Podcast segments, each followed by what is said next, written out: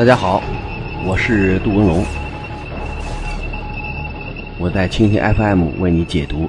热点武器。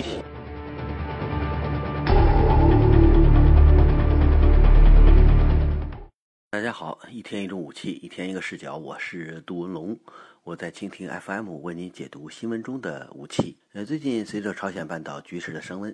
呃，特别是准备试射卫星的消息放出以后，美国在朝鲜半岛准备部署新型无人机，就是 MQ-1C 灰鹰。呃，说到名称呢，有点陌生；说到型号呢，很熟悉。实际上，这种无人机，呃，就是美国之前大名鼎鼎捕食者的改进型。呃，只不过这个改进型跟以前相比，并没有实现隐身呀，或者是其他的这种怪异的外形，依然传统了。采取了传统的气动布局，那个 V 字形还是朝下的 V 字形。如果朝上就是 MQ9，如果往下就是 MQ1。MQ1 根据不同的性能，根据不同的方式，有 A、B、C 几个型号的区别。那么这款无人机和以前的无人机相比，做了几个重大的改进。呃，首先呢是它的航程有了进一步的提高，现在可以达到三十六个小时。如果在空中进行持续飞行，这样对于北部地区，无论是弹道导弹的发射活动、重要兵力的部署、新型武器装备的配置，以及有可能出现的这种火箭发射、卫星发射，都能够起到非常大的震慑作用。另外呢，它的武器装备和 MQ-1 呃之前的型号差不多，实现了塔察打一体。呃，从现在的基本性能来看呢，它的载重。有效载荷达到了九呃八百磅，八百磅如果换算过来大概是三百六十公斤。嗯，海尔法海尔法导弹依然是它的一个呃独门的机载武器。如果按照五十公斤计算，它可以携带七枚多。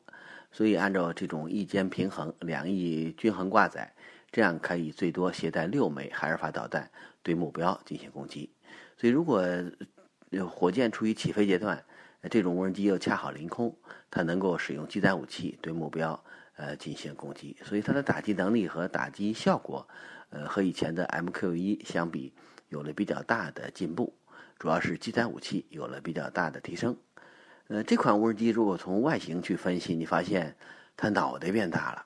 你看以前的 MQ-1 啊，看着挺顺眼的，那个线条啊还比较清晰，呃比较流畅。但是现在你看到的 MQ-1C 头变得特别大，像个大头娃娃，跟吃了那个毒奶粉的娃娃 差不多，说明它的雷达呃口径比较大，能够对目标进行清晰的辨认，呃识别目标的距离、攻击目标的距离、跟踪目标的范围有比较大的进步，所以从眼睛这一块有了比较大的提升，这样它在空中的各种侦察行动，呃包括打击行动就可以。和以前相比有比较大的变化。那么这款无人机呢，它的基本性能还是插打一体，就首先是在目标区域进行长时间的巡航，然后通过机载的无线电侦察系统、雷达侦察系统、红外侦察系统对目标进行多模态的侦察和监视。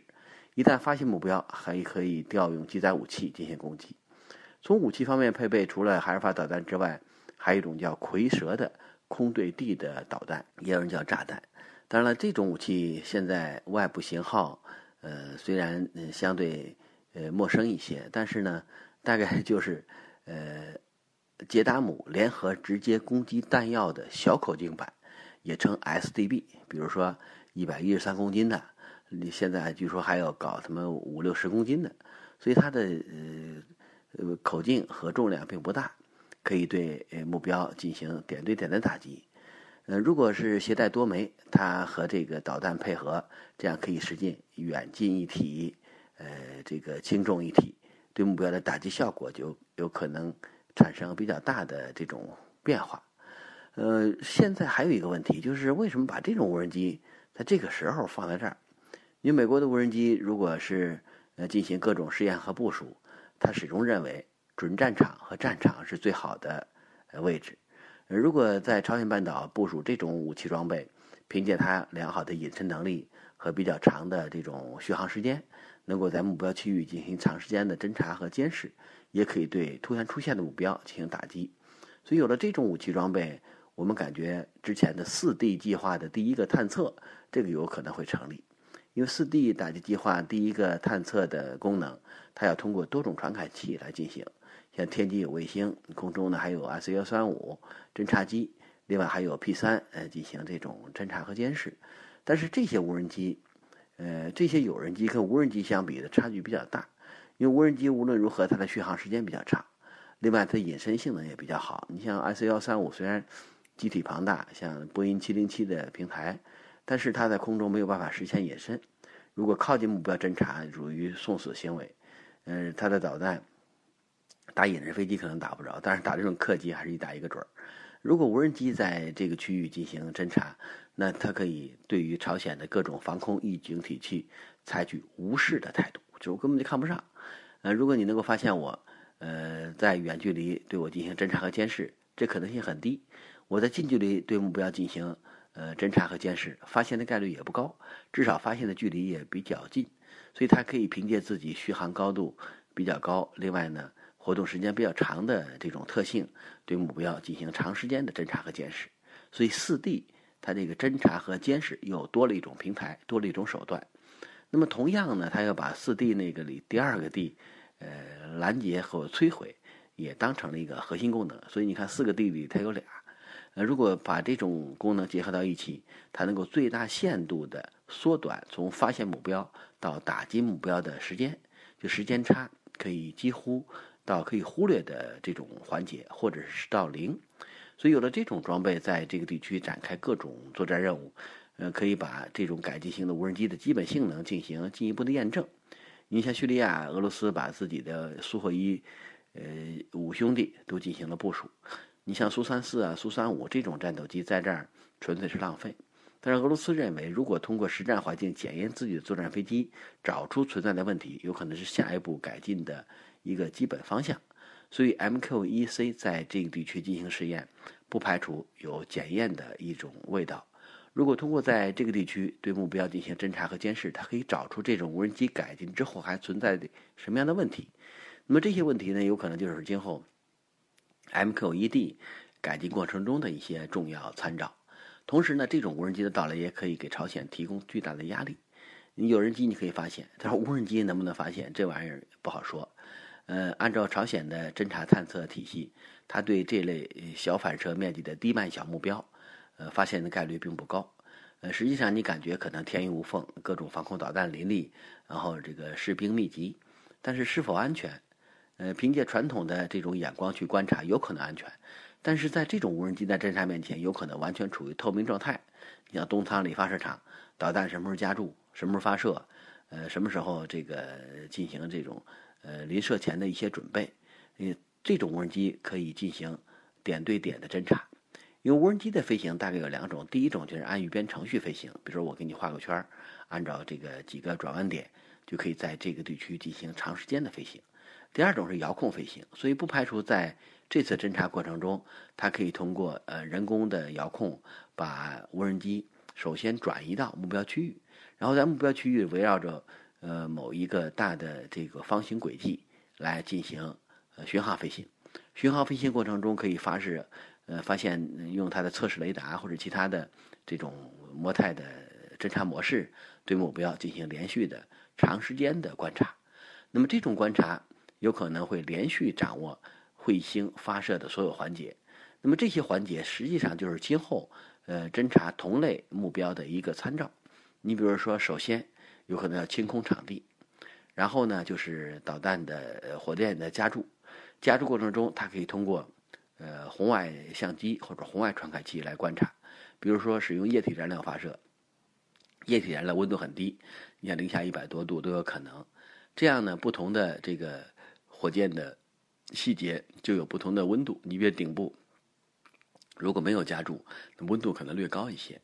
周围环境呃温度更高。那么被加注的一级、二级的这个新级，它的温度会很低。所以通过它的这种红外侦察器材，它甚至可以感觉到这个加满了没有，加了多少。